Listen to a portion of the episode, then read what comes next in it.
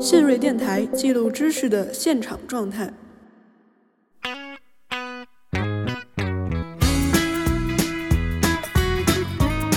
如果我们假设一个社会的人都不结婚了，那当然就不会有人离婚了，对吧？那他的离婚的对数可能就是零，他的粗离婚率可能就是零。那但但是它不能够代表说这个国家它的这个婚姻是非常稳定的。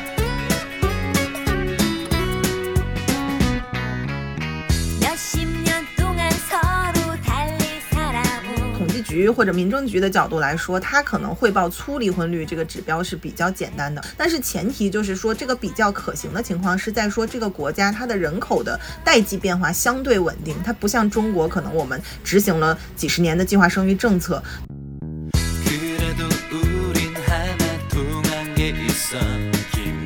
我不会把这个孩子的养育责任给社会，或者我认为整个集体是对于我的孩子有一个养育的，或者是帮帮助他发展是有一个责任的。那因为这种非常强的这种家庭主义的传统，那家庭的责任就变得非常的重。那由于这个 重担全部都在家庭的身上，那如果家庭遇到了一些什么啊危机呀，对吧？然后经济状况不太好的话，其实都会影响他的一个生育的一个状况。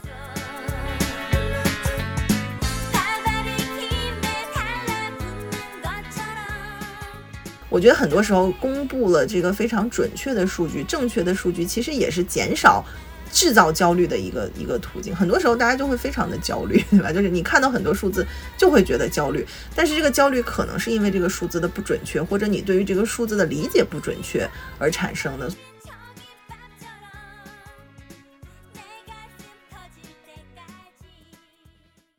大家好，欢迎收听新一期的新锐播客，我是主播周发发。呃，我们今天的嘉宾是来自北京大学光华管理学院社会研究中心的助理教授于佳老师。他呢是专注于社会统计和定量研究的一位社会学家，尤其关注与婚姻和生育相关的宏观数据。那我们先请于佳老师跟大家打个招呼。嗯，大家好，新锐播客的听众好，发发好，那很高兴今天可以跟大家来聊一些，嗯，当代大家都非常关心，尤其是年轻人非常关心的关于结婚和离婚，包括可能还涉及到一些生育的议题。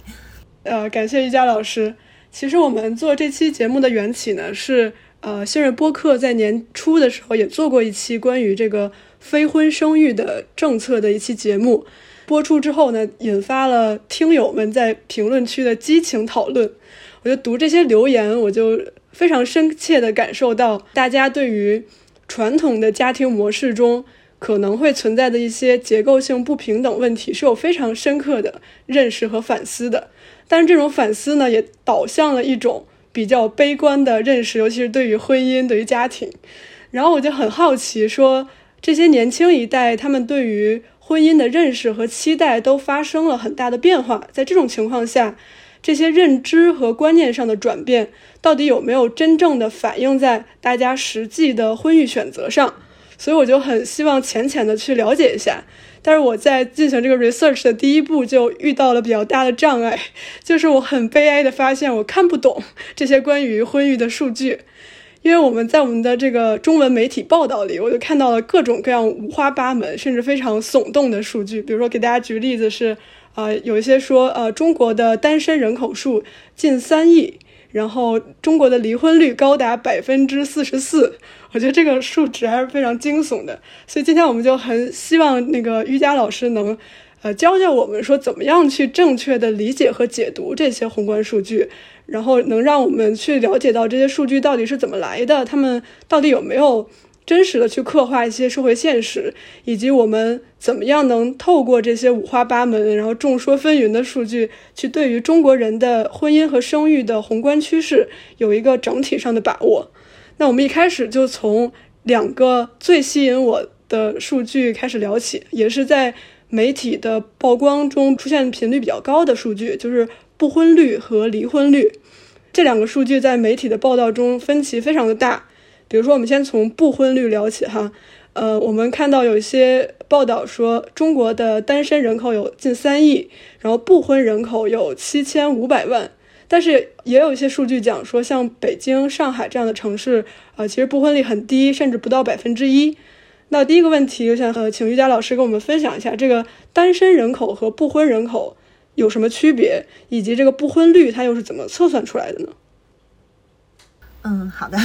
对，一般来说，我们如果说就是这个人口的话，我们一般指的是一个数量，比如说单身人口。但是这个里面其实就是呃，刚才呃发发提到说这个呃有很多报道说单身人口呈现三亿，但是就是前提是我们怎么去定义它。比如说中国的法定婚龄可能是二十岁和二十二岁，那我们要看二十岁和二十二岁之后仍然处于单身的人口有多少。但是可能三亿的这个数字呢，它并没有进行一个定义上非常好的一个区分，它其实包括了比如说零岁、一岁。对还在上小学、还在上幼儿园的这个所有的儿童的人口，我们也把它包括进来。那当然，如果我们把所有的人口全部都按婚姻婚姻状况去看的话，那当然可能会有两亿多甚至三亿的人没有进入婚姻，因为它还非常的小。那我觉得这个首先是其中的一个误区。那另外一个呢，就是如果我们去看不婚率的话，这个其实它也有很多不同的一个定义。很多时候就是，比如说，即便是我们限定在了说你达到了法定的婚龄二十岁或者二十二岁，或者我们以成人为标准十八岁。你达到了这个年龄之后，你依然没有结婚，那我们可以叫做一个未婚率。但是很多时候，当我们提到不婚这件事情的时候，经常涉及到的另外一个概念就是一个终身不婚率，就是长期没有进入结婚，可能是主动的，可能是被动的一个选择。那这个窗口可能我们就要拉得更长一点，比如说要看你到三十岁、到三十五岁、到四十岁的时候还有没有结婚。那这样的一个测量可能相对来说是比较准确的。所以就像刚才发发提到的，很多在媒体上他报道的这种数字。字，嗯，它其实它背后就是我们一方面的话，这个指标的定义是不清楚的；另一方面，它如果作为一个比例来看的话，它的分子和分母其实都是很不清晰的。所以，一般在我们学术的角度，或者是比较严格的，我们要去看一个国家或者一个社会或者一个地区一个群体，大家是不是不想结婚？很多时候呢，一方面可能我们会去看说，嗯，那大家是什么时候结婚的？那另一方面的话，就像我刚才提到的，我们会去看一个多少岁之前，就是呃，比如说二。二十到二十五岁之间，或者二十五岁到三十之间，或者就是四十岁之前，这个年龄段的群体中有多少没有进入到婚姻？那这个到到达，就是你达到了四十岁，或者你达到了二十五岁，你还没有进入婚姻的这样的一个比例。那如果说这个比例，比如说在三十岁之后还没有进入婚姻的这个群体的比例，它是逐渐升高的，那其实我们就可以说，那确实是可能这个整个社会、整个国家的这个婚姻在推迟，或者是很多人他不想要进入婚姻。嗯，但是如果我们仅仅去看一个单身人口总数，或者我们是去看一个啊还没有结婚的人占这个社会呃多少的占占这个社会总人口的多少的比例的话，其实是很不准确的一个看法。对。那我们刚才聊的不婚率、离婚率，其实也是一个争议比较大的数字哈。我刚才在那个一开始也讲了，说我看到一个。数据说，我国的离婚率高达百分之四十四。这个这个，我虽然没有做过相关的研究哈，但我觉得这个数字也非常的吓人，有些感觉有些不可靠。然后下面也请呃瑜伽老师给大家分享一下离婚率的测算在学术上是怎么算的，然后以及这个它这个百分之四十四，它有可能是怎么算出来的？嗯。好的，就是其实谈到离婚率这个，大家就是经常会看到非常耸动的标题，对吧？像发发刚才提到，可能百分之四十四，还有一些新闻就会中国有一半的婚姻都已经离掉了，对吧？解体了。其实就是我们每次看到的这些报道，其实它背后都是有不同的算法。平常一般来说，大家会做的比较呃，或者说使用的比较多的有几个，但是媒体上报道呢，经常其实是把这几个数字混淆了。那一个呢，就是我们学术中也经常会去用的，它叫粗离婚率，就是就是我们一般这个。算法呢，就是今年就给定一年的时间，比如说二零二二年或者二零二一年，今年有多少人去离婚了？无论你是去登记离婚也好，或者你去起诉离婚也好，一共有多少对儿？它是一个按对数来的，因为必须就是结婚，它是涉及离婚涉及到两个人嘛。那有多少对儿的人离婚了？除以中国的总人口数，可能十三亿、十四亿，那这个是我们算出来的一个粗离婚率。一般来说，这个指标是比较小的，可能就是千分之几、千分之零点三、千分之零呃千分之三、千分之。五，它就是比较小的一个数字，但是呢，刚才发发提到的可能有百分之四十四啊，或者是超过一半啊，这个用的是什么呢？用的它一般叫做可能我猜测啊，基本上它一般用的这个叫做离婚结婚比，就是它用今年去离婚的对数或者离婚的人数除以今年去新进入到婚姻结婚的人数，那这个比例比出来的话，它可能会达到一个非常高的数字。那一方面呢，可能是因为离婚的人口确实是在逐年增加，这个是不可否认的，就是。中国的婚姻确实，呃，逐渐变得不稳定。但是另外一方面呢，就是我们刚才其实也谈到了不婚率嘛，就是结婚本身这件事情也发生了很大的一个改变，结婚的人口数它也在持续的下降。一方面可能是大家不想结婚，但另一方面可能到了现在这个九零后、九五后的一个呃进入婚姻的一个高峰期的时候，那其实这一代的人口总数是逐渐的下降的，因为受到计划生育政策的影响。那如果没有这么多人进入到婚姻，那当然我们可以看到，如果是算一个离婚婚结婚比例的话，结婚人数作为分母，那当然这个分母逐渐变得小的情况之下，那离婚的人数就分子，它就会把这个整个的比例变得非常的大。但是其实这个数字是，呃，我觉得是非常非常不好的一个，或者是不能说不好吧，非常具有误导性的一个一个一个一个指标，很难去代表说一个国家或者一个社会它的婚姻的稳定程度到底怎么样。所以基本上我们可能会不太使用啊离婚结婚比当年离婚的人和当年结婚的人去进行这个来计算。对，就是可能粗离婚率是大家用的相对更多一点，但是其实粗离婚率里面啊，它也有很多的这个不确定性。对。一般呢，在学术或者在统计的口径上，在国家在采纳的时候，他会去看粗离婚率这个指标，就是我刚才提到今年有离婚多少对人除以这个人口的总数。但是其实这个数字它也不是一个特别特别好的一个数字，原因在于说，因为它的分母是一个嗯。总人口数，它的分子是一个今年离婚的对数，但是到底有多少人去离婚，其实取决于到底有多少人结婚，对吧？就是如果我们假设一个社会的人都不结婚了，那当然就不会有人离婚了，对吧？那他的离婚的对数可能就是零，他的粗离婚率可能就是零。那但但是它不能够代表说这个国家它的这个婚姻是非常稳定的。比如说我们要是看美国的话，就可以看到说美国的粗离婚率可能还略微的有所下降，在最近的十年二十年。但是其实它背后的根本原因不是说大家婚姻更加稳定了，而是说他结婚的人少了，他每年去离婚的人也变少了，所以就是粗离婚率其实也不是一个呃非常非常准确的一个指标。但是如果我们就横向去对比粗离婚率的话，这几年中国的粗离婚率确实是在持续的攀升，非常的高，超过了美国，超过了很多欧洲国家啊，甚至可能俄罗斯也很高，就毕竟俄罗斯就是处于世界上比较高的一个位置。但是比较高的这个原因，就像我刚才说到，它其实取决于说你到底有多少人结过婚。那其实，在比如说在我们爸爸爸妈妈这一辈，七零后、六零后、五零后，他们是人口的总数，首先就是非常多的，因为我们涉及到这个呃建国之后的一个 baby boom，对吧？生出了很多，就是它整个这个队列的人数是非常多的。那他当然可能他们进入到了离婚的一个高发期之后，他就会有非常多的人去离婚，他就让这个分子膨胀的非常快。但是这个分子它其实是呃和这个代际的人口数是成比例的一个数字，所以就是。粗离婚率可能也不是特别准确的一个指标，所以对我自己来说的话，或者我我们看到很多比较严谨的会去看说，呃，怎么去衡量一个国家到底啊离婚或者婚姻吧，婚姻是不是够稳定的话，我们一般会去用的一个指标，嗯，就是会看一个，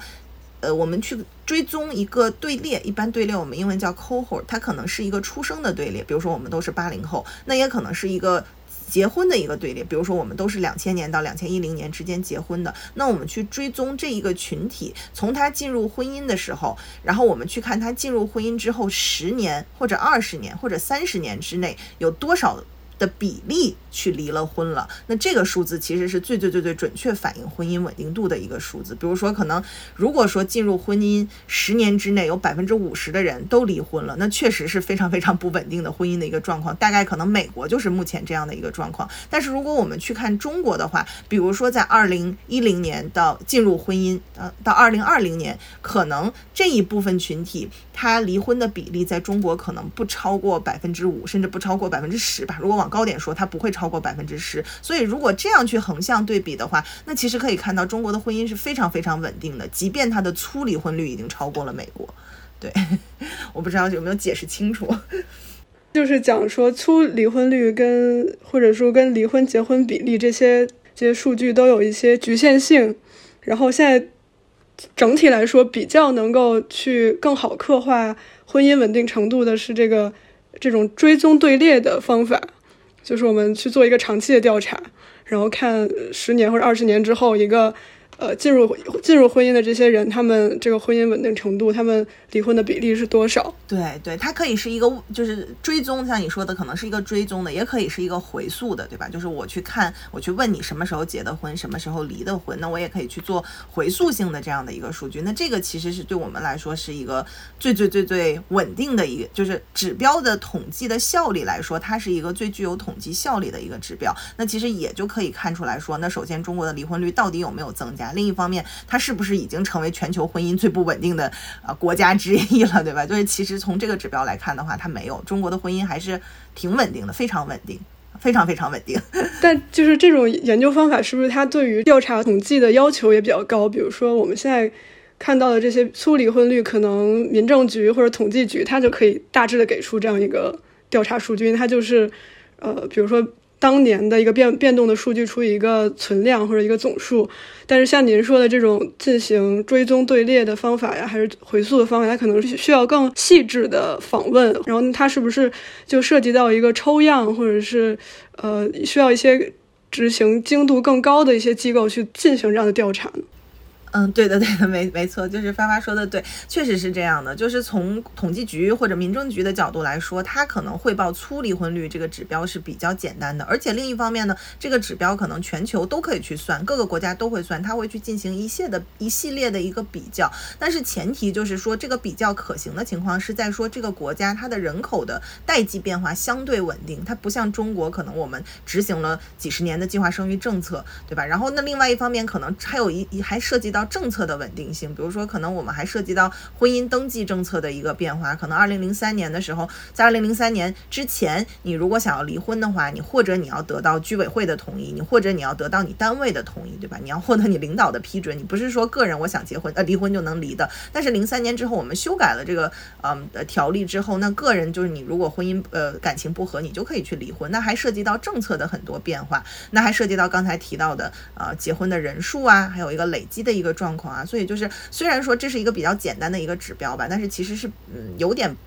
它它取决于说你这个社会到底是不是足够的，呃，社会变迁是不是不大，对吧？是不是没有那么大的一个变动？那刚才确实提到了，就是像我刚才提到的这种指标，它确实是需要更。嗯，强的一个精度吧，就是很多时候是需要比较细致的一个调查，可能不仅仅是说我从民政的呃口径去把它统计出来就可以。但是另一方面呢，其实就是讲远 扯扯远一点，就是嗯，其实我们看到很多，因为我们做研究嘛，也会涉及到很多其他国家的数据。我们看到国外的数据，其实很多时候它是包含的，就它的宏观指标是包含类似的一个数据。因为你想，我们如果从民政的角度度。呃，假设哈，如果我们能够能够去获取它相关的数据的话，它除了可以统计它是什么时候，呃，今年有多少对人在我这里办理了离婚，其实它在婚姻婚姻证上它是可以反映出他什么时候结婚的，对吧？如果你只要把这个数字给它输入进去，那其实我们就可以立刻得到今年离婚的人他是在什么时候结的婚，他的婚姻持续了多长时间，所以就是。嗯，说难也有点难。比如说，像我们做这种大规模的社会调查，可能要问非常多的这种家庭信息，是有点难的。但是我们看到另一方面的话，很多呃国外他做的这种统计的指标或者这种行政的数据，其实可能只是一个比较小的一个改动，或者加一个比较小的一个呃额外的信息，其实就可以获得这些信息。对。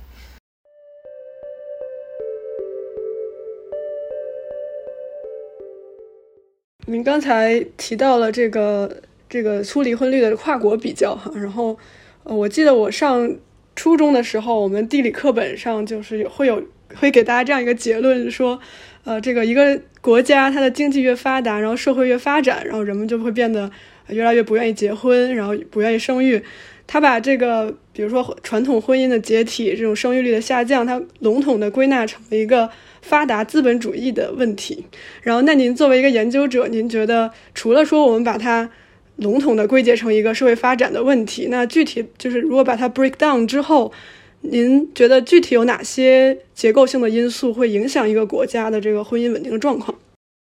我自己的看法吧，也不一定是一个 一个正确的看法，但是我自己的一个看法，我觉得可能还是，嗯。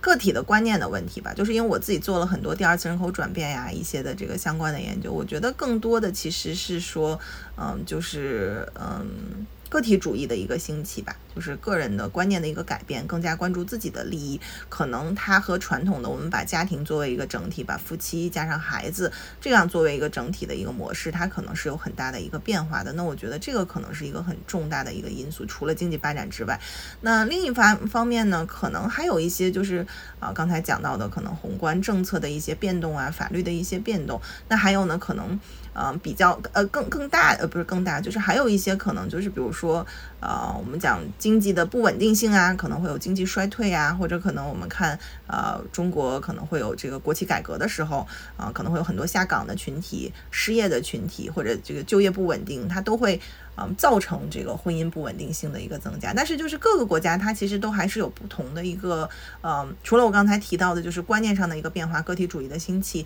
啊，那另一方面其实也还有对于婚姻文化的不同的一个看法，对吧？就是你到底是你把婚姻当做一个非常非常正规的制度啊，包括可能还有一些宗教的约束，如果你一旦进入婚姻，你就不能离婚，还是说啊，我还是可以接受离婚这件事情的？那没有把婚姻看得这么的正式，那以及如果如果我们谈到。整个东亚社会的话，它可能还涉及到一些啊家庭的传统，比如说我们经常谈的子女中心主义，就是对子女非常非常重视。有很多人可能是为了子女而不去离婚，你一旦生了孩子，就不太去可能选择离婚这件事情。对，就是可能我自己理解吧，可能还是有这些的一些因素。对，嗯，您刚才特别提到了那个东亚的社会可能分享一些共性，包括我们现在媒体上也很喜欢把。呃，中日韩东亚三国一个处于儒家文化圈里面的，呃，共同面临的一些社会问题拿出来讲，比如说我们都能看到性别对立的加剧、教育成本的上升等等，很多人会把这些社会问题和呃中日韩的低生育率或者大家更不愿意结婚，然后联系起来分析。您怎么看这个中日韩三国的生育和婚姻的问题呢？对，我觉得确实就是还是可以看到，它会有一个这种东亚的这个儒家的文化圈，可能甚至不仅是我们讲的这个东亚中日韩，包括可能受到儒家影响的，比如说新加坡，它可能都会呈现出一些类似的一些，嗯，一些情况吧。像发发刚才提到，比如说它可能有比较根深蒂固的这种性别的不平等，对吧？就是啊，呃，就是可能一定程度上，它对于婚姻和生育的影响是，它这种性别不平等在于说，嗯，三呃，整个东亚社会就是我们经济发展。是相对比较快的，那可能女性她的受教育程度也是非常快速的提升。三个国家的女性受教育程度可能都已经基本上追赶上了男性吧，尤其是中国，可能这两年发展的非常非常的快。但是我们一方面看到了女性在这种社会经济领域上的一个追赶，那另一方面在家庭之中，其实她还是有非常根深蒂固的这种性别不平等，无论是家务啊，还是育儿啊，包括我们夫妻之间的一些协调，是谁去发展事业，对吧？就是谁去更顾及一些家庭。所以对于很多女性来说，她其实根本就看不到。结婚和生育的一个好处，那这个可能是非常长期的，就是在工作、在家庭角色之中，这种性别不平等的这种、这种、这种。根源所造成的吧。那另一方面呢，就是我们讲到，如果讲到低生育率，或者是大家不愿意结婚啊，那还有一点就是可能就是更多，就刚才讲又讲到说，就是子女中心主义吧。其实就是非常非常普遍，对于重视对于子女的一个投资。那在中国的话啊，我们比较了解的是，可能我们呃自古也不说自古吧，就是可能有上千年的这个一个传统，就是因为我们其实，在古代的社会之中，如果我们去跟欧洲的社会相比，其实是我们是有比较高的一个社会流动性的啊。那这个可能是由于我们有科举制度，对吧？你只要把孩子可能把书培养好，你可能去可以去考，通过这种科举考试，你是可以获得这个向上的流动的。那这种传统的观念其实一直塑造到当代也是一样，我们就可以看到有这个什么海淀妈妈是吧？去鸡娃，然后就有很多教育资源去集中到孩子身上。那所所以就是它是一个主动的一个不育，或者是主动的一个降低生育率，就是它不一，它和就我们如果看全球的两个低生育的。呃呃区域吧，那一个是东亚，那另一个可能就是欧洲南欧那边。那这两个其实形成的原因是非常不一样的。就是在东亚的话，其实更多就是大家主动的降低它的生育率，我只生一个孩子，或者如果我没有足够的经济资源，我就不生孩子。那因为我想把所有的经济资源全部都投资在这个有限的孩子上，能够获得整个家庭的一个向上流动，能够对于子女让子女获得一个非常好的一个社会的一个地位。但是可能在嗯，南欧的话，那他可能更多的是涉及到说，可能是他结婚的比较晚一点，啊，他可能呃没有进入婚姻，他就不生孩子。那可能他进入婚姻的时候已经三十八、三十九了，可能留给他的一个生育的一个窗口期的时间比较短，那也可能造成了他的一个生育的一个比较低的情况。但是从根源上来讲的话，就我们如果去看他的这个呃想生还是不想生，其实东亚很多时候我们看到就是他就是不是那么想生很多孩子，因为他就是非常非常重视子女的这个。呃，教育吧，子女的一个投资。那还有一方面就是，整个东亚的这个社会，可能它更多的还是说，它还是有很强的这种家庭主义。也就是说，他会认为说，孩子是这个家庭的一个资产或者是财产。那另一方面是财产的话，它也是一个家庭的一个责任。就是说，这个孩子他。嗯，成长的怎么样？他发展的怎么样？完全是我家庭的一个责任。就是如果我能供得起他，我就去供得起他。我不会把这个孩子的养育责任给社会，或者我认为整个集体是对于我的孩子有一个养育的，或者是帮帮助他发展是有一个责任的。那因为这种非常强的这种家庭主义的传统，那家庭的责任就变得非常的重。那由于这个。重担全部都在家庭的身上。那如果家庭遇到了一些什么啊危机呀，对吧？然后经济状况不太好的话，其实都会影响他的一个生育的一个状况。那跟这个更加相关的呢，就是我们现在其实也可以看到，就是整个劳动力市场的不确定性也在增增加，以及社会经济不平等啊，或者我们讲社会流动的一个下降吧。其实，在整个东亚社会也是大家面临着比较类似的一个状况。我经常看到，就是不光是中国了，都知道中国很卷，然后就是。嗯，对，工作也很卷，然后呃，教育也很卷。但其实啊，韩国也差不多，对吧？韩国的生育率可能已经是全球最低了。那我们也看到韩国可能考公务员啊也很难，可能比中国更难，是吧？就是要我看到有很多这种什么学习博主，是吧？就是一天要学习十五个小时的这个发疯姐。对 对对，发疯姐对吧？就是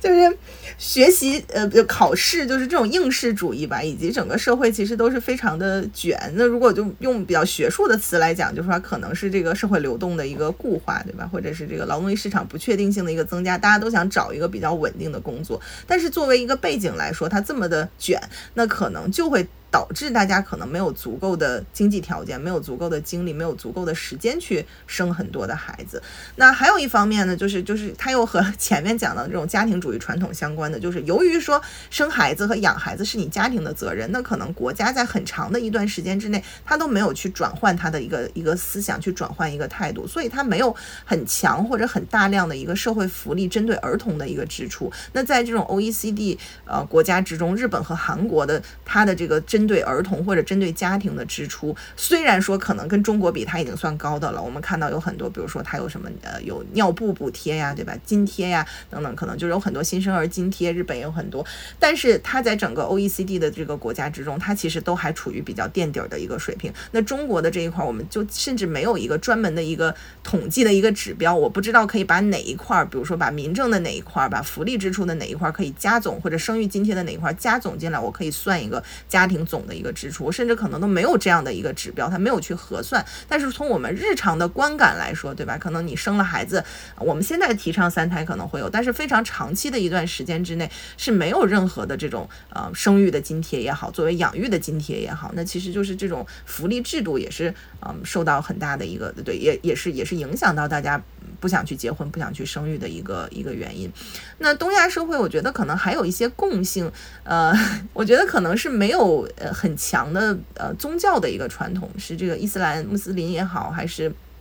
嗯天主教基督教也好，就是东亚社会其实它没有非常非常强的一个宗教的一个传统或者是问题，所以就是呃我们呃看我我也有看到很多这个学者去做的很多研究，是他会讲说东亚的人工流产率其实是比较高的，人工流产那其实也是会降低。嗯，生育率吧，对，就是它其实还涉及到这样的一个背景，因为可能我们看到欧洲啊，看到很多啊，包括美国啊，还有一些这个其他，嗯，其他受到宗教影响比较严重的这些国家，它其实有比较高的一个非意愿的一个生育率，因为可能不能人工流产，对，然后啊，另一方面就是呃，这三个国家也都不是一个移民的国家，我们看到很多欧洲国家，比如说德国、法国，它生育率其实还是维持在一个目前看到觉得还算体面的一个状况，但是如果我们把它 break down，把它细分下来，我们看到不同族裔它的生育率的差别是非常大的，啊，可能他们呃在呃当地的话，可能有很多呃移民吧，他们对，然后他们的生育率其实是要高出非常多的，呃，相比于他的。叫什么原住民嘛？也不叫原住民嘛，就是对移民，他的生育率是拉高了一些欧洲社会的一个生育的一个一个一个一个水平嘛。但是这个东中日韩三国都不是一个移民的国家，所以它可能还和欧洲很多国家有不同的一个一个状态。嗯，然后。可能还有一点，就对，还有一点就是，我觉得还是就是又讲到文化传统嘛，不一定是家庭的传统了，就整个的一个儒家主义的一个传统，它还是有很强很强的这种集体主义的一个倾向。这个集体主义的倾向就是说，给大家都。设置了你每一步应该干什么这件事情，就是大家在做什么，我也应该做什么。这个社会上的规范让我们做什么，我们就做什么，对吧？就是按部就班。呃，要工作，你上学一下子就上多少年？上十二年，然后再去上大学，上完大学你就可能要读研究生，然后你再去考各种试，然后再去成家，就是一步接着一步。我们可能就现在大家就讲说，我们想要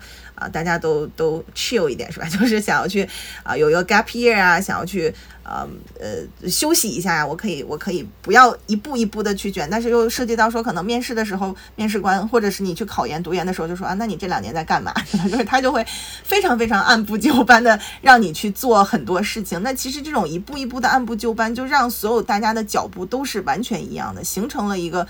集体的一个统一的一个非常严格的一个社会标准，那对于很多人来说，可能就是我不考上公务员我就不结婚，对吧？或者我不买房我就不结婚，我不考上研我就不结婚，我写不完博士论文我就不结婚，或者不生孩子。它其实就是有非常强的这种集体主义倾向，造成了大家的行动模式都是非常一致的，它没有非常多的一个多样化，那其实也是非常累吧？我觉得对于个体的生活选择，结婚也好，生孩子也好，包括谈恋爱都好，我觉得其实都是有非常大的一个冲击。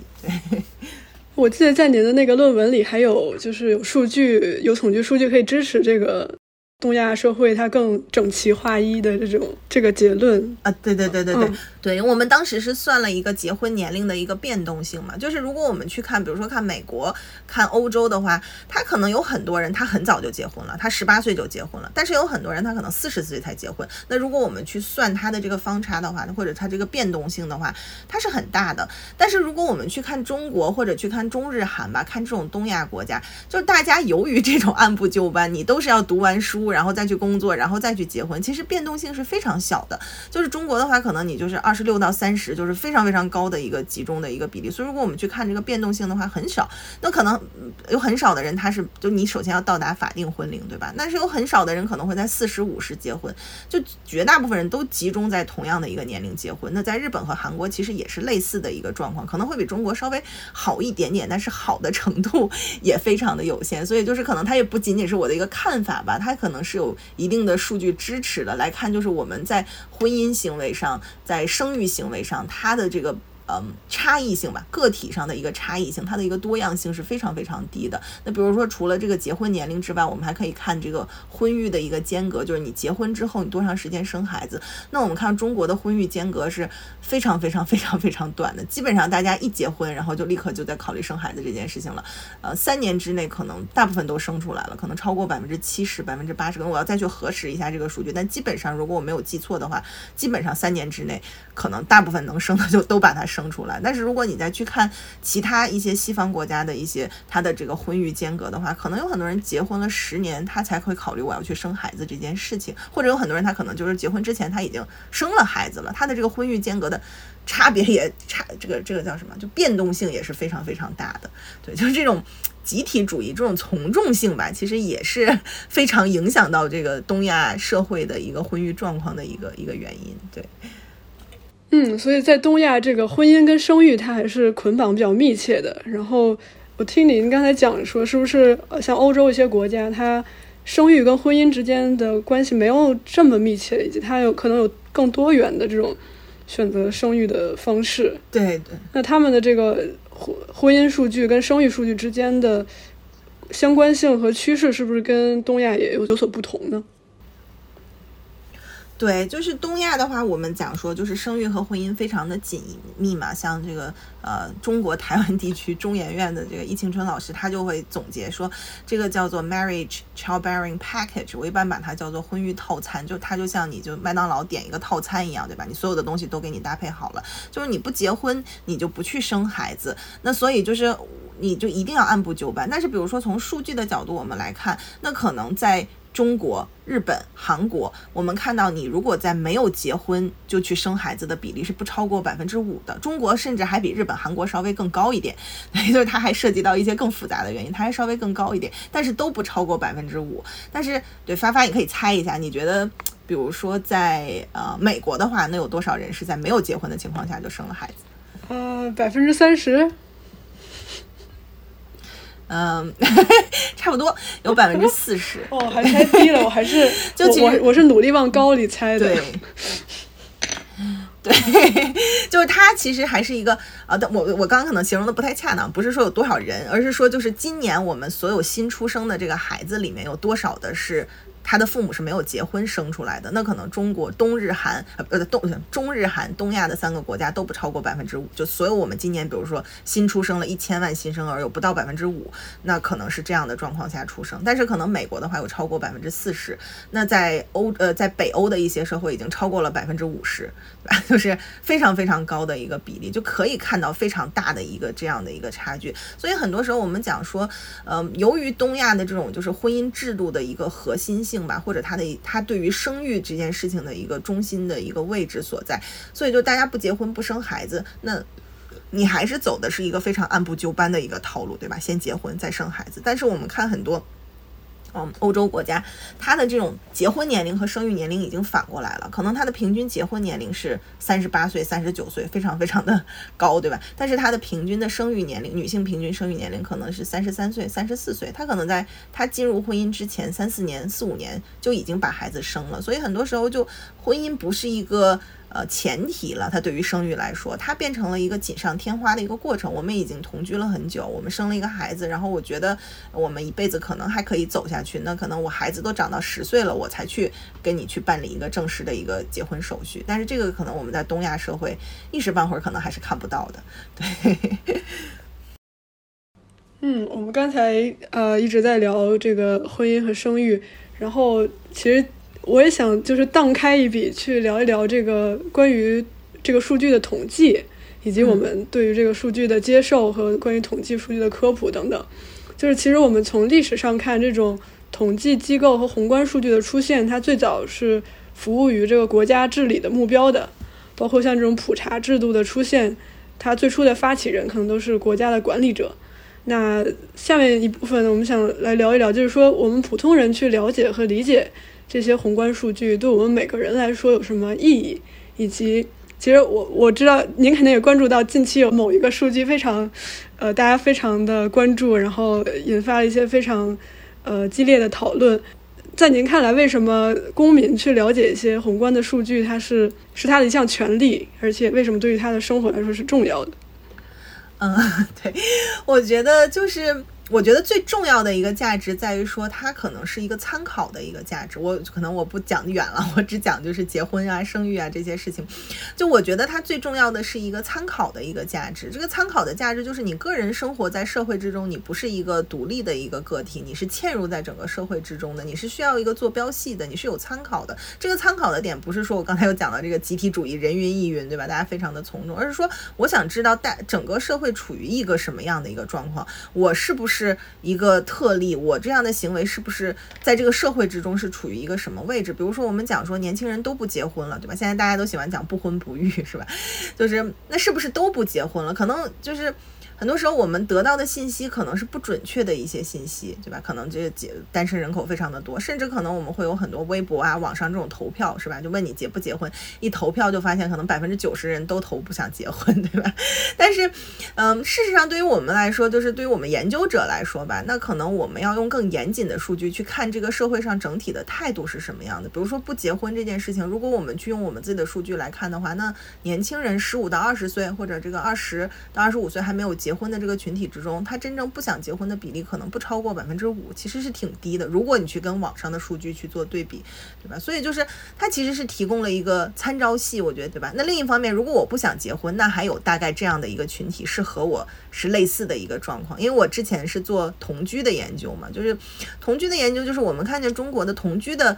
啊，比例增加的是非常快的。可能在六七十年代出生的这批群体，就是父母辈的，可能他们同居的比例只有百分之三、百分之五，非常非常小众，对吧？就是一定程度上是一个什么这个流氓行为，是吧？就是呃未未婚性行为嘛，非婚性行为。但是可能在呃八零后、九零后，那可能北京、上海这种地方，已经有超过一半的年轻人都尝试过这种行为了。如果你没有这个数据的一个支撑的话，那当然你去跟父母说我现在要去同居，是吧？父母觉得你这就是。伤风败俗啊，对吧？就是你你你你就很不对啊，因为我们那个年代，在父母的观念里面，我们那个年代，那只有很所谓的打引号的不好的人，对吧？这个。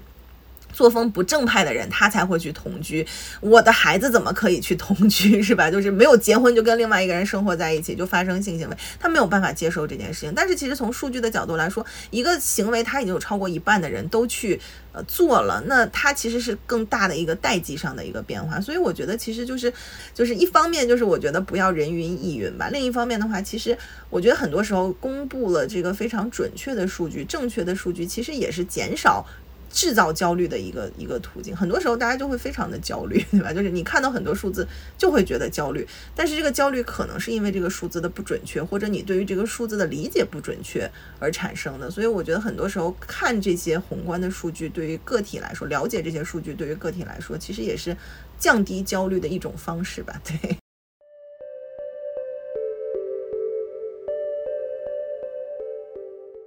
因为我们节目来请到这个去做量化研究的研学者还相对比较少。我我印象中之前是有一个研究那个呃鸡娃的梁然老师，他是做量化的。然后除此以外，好像除此以外，我们的嘉宾呃大部分是做理论和做质性的。然后我就很想那个请瑜伽老师来分享一下，就是呃我们可能外人会有这种刻板印象，就是觉得。社会学的做量化的和做质性的之间也，呃，相互不沟通，也没有什么参考和往来，然后就基本上处于一种各自为营的状态。然后就是想，呃，问问您，您平时在这个学习计量，然后统计这些方法之外，您平时会去阅读一些相关质性或者理论研究方面的书吗？然后您在。做这个婚姻和生育的相关研究的过程中，您会不会也去呃关心一下这个知性和理论方面的发展，对您的研究会有什么启发？嗯，好的，对我肯定会。对我觉得其实就是不光是外人有这种印象吧，其实很多我觉得在社会学内部的人，他也会觉得说量化和知性就是一个。就是一个非常对立的，就是一个二二元对立的一个状态，对吧？就是我们互相井水不犯河水，或者彼此甚至有很多的争论、很多的批判。但是对于我来说的话，我觉得其实是没有那么多冲突的。尤其是我自己做的这个领域吧，我只讲我自己的经验。我做婚姻家庭、做性别，我觉得这个东西是不可能是完全对立上的，因为我们就是从生活中来，又回到生活中去，对吧？很多理论，我觉得它也不分它是质性的或者还是量化的，甚至很多时候我们看到一个理。论他提出了，啊，很多人可能是在用量化的假设检验的方式，用数据的方式在检验它。但是其实这个理论本质上提出，它是基于很多质性的观察而提出来的，对吧？比如说，就是我们讲呃生育这件事情，那现在大家讲生育和性别不平等，那其实是非常非常重大的一个话题，对吧？就是一讲到性别，好像就。就是 非常容易引起大家的这个共鸣吧，或者争议吧。就是一个我们非常重要的一个理论，就是叫 Peter McDonald 他提出来的性别平等理论。就是其实我们前面也聊到了，就是会看到说我们印象之中，对吧？刚才发发提到说地理之中，我不知道，那你的地理好像和我地理学的不一样，可能我太老了，我们那个时候不学这些内容。就是会提到说一个国家的经济越发达，可能它的这个就是呃生育率会越低啊之类。其实我们在这个两千年左右的时候，二零一零年左右的时候，可能还有这个。个印象，会觉得北欧国家它的这个生育率是很低的，对吧？就是它是最先降入到非常低的生育率。但是其实如果我们现在再去看数据的话，北欧国家生育率是非常体面的，就是还是非常拿得出手的。就是所以这个麦当劳他提出一个理论，他叫性别平等理论，去解释这个生育的一个状况。他就是说认为说，当这个国家或者当整个这个社会它的这个公司领域，就是个人的领域和外在就家庭领域和这个社会领域的这个性别不平等的发展是不协调的时候，就是我刚才提到东亚这种根深蒂固的这种性别不平等。那就是说，你的工作，女性的工作很好，女性的教育很好，收入很好，但是回到家，她又要去当主妇，她要做很多家务的时候，这个张力越大，那就会让更多的女性她不愿意去生孩子。所以我们就看到了，可能在两千年左右，北欧的话，有很多女性她可能就不选择去生孩子，她推迟了生孩子的时间，她生育率会下降的非常的快速。但是另一方面呢，随着这种社会的这种发展，那可能这种生育的。就是很低的这种生育率，它会倒逼政府去啊做很多改变，去让这些工作单位去发生很多改改变。它会有更多的这个呃对女性更友好的政策。你在工作单位啊，你哺乳啊，或者是你呃是不是产假呀？对于妈妈是不是更加雇佣更更友好？以及可能整个社会对于家庭的一个支持，它会更加的增加。那另一方面呢，家庭本身也会对这种做出一些反应，就是可能在家庭内部的它的家务分工会更加的平等。有很多男性可能他会主动去选择。做家庭主夫，家庭主妇，就是他会去做一个全职爸爸之类的。那可能他倒逼的这种社会的呃企业的呃工作单位、劳动力市场和家庭的这种发展，它就会让这个整个社会的性别平等程度变得更好一点。那这个时候我们就看到生育率它就回升了，对吧？那其实他讲的就是说有没有制度和政策以及整个家庭文化对于女性的一个支持，他会去提高生育率。那我觉得其实本质上他这个就是基于他的一个观察，对吧？就是他是基于一个。嗯，对于社会制度吧，对于福利制度的一个观察，但是其实，在研究之中，我们看到有非常大量的研究，其实都是在用这个理论去做一些，嗯，量化的研究，对吧？所以我觉得其实它不是一个非常非常对立的。那包括讲说生不生孩子、生育这件事情，刚才你提到梁然老师，对吧？他做这个教育的，做鸡娃，就是，那其实就是很多我们。用到的这些呃相关的理论，对吧？布迪厄的理论啊等等，其实它也不完全是一个量化的一个理论。嗯，提到的文化资本啊，对啊等等，其实也都是一些呃基于一些质性的一个观察。包包括我自己还做一些养育的一些研究，比如说现在也谈到很多这个密集母职，对吧？Intensive mothering，其实也是质性研究先发现的。它不是说我是做了多少这种调查的数据，我提出了这样的一个理论。其实它也是在很很很多的这个访谈和观观察。之中，他发现了在呃中产阶级的母亲之中，他有这样的一个趋势，就是非常强调啊，要非常大量的投入给孩子的一个。嗯，投资吧，然后或者是陪伴等等等，但是可能现在又有非常多的人也在用这个理论去做量化的研究，我们去看到底有多密集，是吧？就是不同阶层的妈妈，她们对于孩子这个身上投入的时间是不是有啊非常大的一个差别？对，以及可能我我我觉得我能举出非常 非常多的例子，是吧？就是其实很多很多我们用到的去可能去用数据去做的这种假设检验或者是研究问题，它可能都是基于很多这种质性观察，它提。出来的理论，那我们可以去证伪这个理论，它到底是对的还是不对的啊？那其实是有非常非常多的，包括可能这个提到都是可能很多国国外提出来的理论，那包括现在国内其实做很多这种家庭研究的学者也提出很多的，一方面是本土化的理论吧，另一方面也不一定就是完全是说量化的去做的很多理论，比如说我们讲非常非常多的，最讲的最多可能就是严云祥老师做的这种下行式家庭主义，觉得所有的资源全部都流向了下一代。那包括还有刘文荣老师，他做很多这种孝道实践，是吧？就是，就是简单来说，就啃老，对吧？就是，就是。就刘老师他会发现说，就是我们经常讲到啃老的时候，好像是说啊不太好，对吧？就是好像是有点贬义的一个词语。但是啃老之中，它有非常多的一个情感上的一个互动，就是父母很多父母愿意被啃，如果孩子不啃，他不舒服，是吧？就是他还他还反而觉得很难受。就是在这个啃老的过程中，他其实资源流动的过程之中，又有很多情感上的一个流动。他通过这种资源的流动，维系了一个两代之间的一个情感上的一个流动。我觉得也是非常非常有趣的，所以我不觉得它是一个非常泾渭分明的一个一个领域吧。我自己平时就会看非常多质性的研究啊，或者是理论的研究。但可能非常非常我们自己这个领域，婚姻家庭领域或者性别领域，我觉得也不一定是说呃只看研究本身吧。我觉得更多时候就是，我就非常喜欢讲的一句话，就是生活中来，生活中去，是吧？就是。嗯，无处不在，对，嗯，可能是你朋友的经历可能会启发你，包括可能也会看很多，啊，不一定是学术的书籍，是吧？我就最近也看了很多不是学术的书籍，但都没有看完。它不是严格的学术著作，但是可能它会涉及到非常多的关于很真实的家庭，啊，婚姻家庭的内容。呃，我最近看了，呃，那个书叫什么？叫《私立小学闯关记》吧？不知道你有没有看过？就是，嗯。是是讲的是一个日本的啊妈妈，她是一个单身妈妈，然后她收养了一个孩子，然后送这个孩子去日本非常贵族的那种私立小学。这个可能是因为我自己没有孩子，我也不是，好像我周围的人好像也还没有。这么 high class 对吧？就是 就是就是我是可以从这个里面去了解窥探一些这个 upper class 他们怎么去对对对窥探上流社会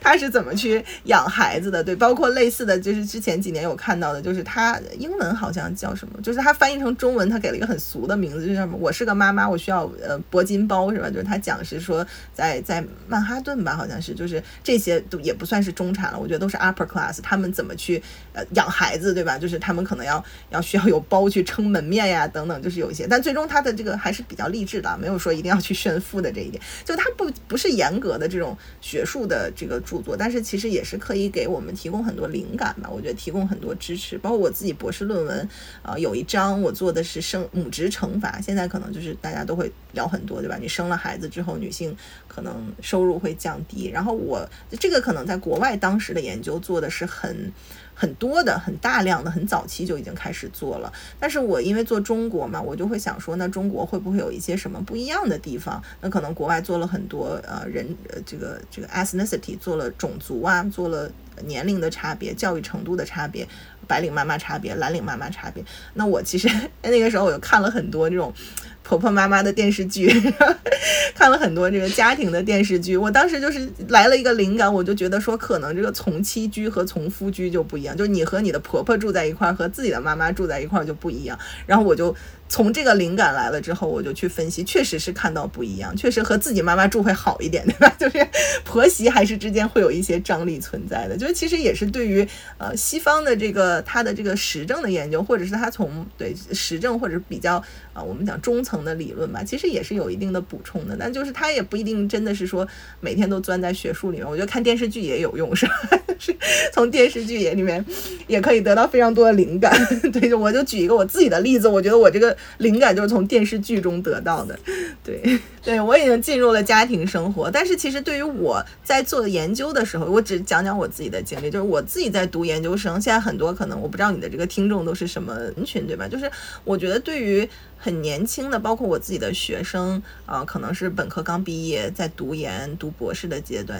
如果你去做婚姻家庭啊，或者这些相关的研究，包括性别的研究，很多时候就是我觉得你要多去看，就是你要就是这种呃什么电视剧啊、电影啊这种文艺作品啊，我觉得你要多观察、多去看，因为你还没有经历到呃。那个生活对吧？你还没有进入到这个，你可能只能去观察你的父母，但是你自己的生活经历或者你观察到的生活经历是非常非常有限的，所以很多时候因为就会看到，可能他就是就是就是像发发刚才提到很多，就是我们讲说定向定性和定量又打起来了，对吧？就打起来原因就是定性的呃研究很多知性的研究就会觉得说你就是拿两个数据去看一个一个东西，真的是我也我也很非常认同很多人的看法，对吧？没有任何的 insights，没有任何的洞见，就是你可能。因为你可能还没有足够的嗯经历，没有足够的一个思考，你可能只是拿到数据，就是去探索其中的一些关联，或者你甚至不去不去思考它其中的机制是什么，它背后的原因是什么，那确实可能会产生非常多的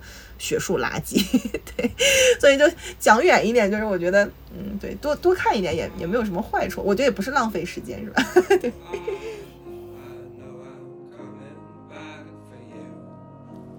记录知识的现场状态，这里是新锐电台，一档由新锐周报编辑团队策划制作的学者谈话类播客节目。您可以在苹果、小宇宙和荔枝播客 APP 上搜索“新锐电台”，订阅我们的节目。也欢迎大家关注新锐周报公众号，获取最新的节目信息。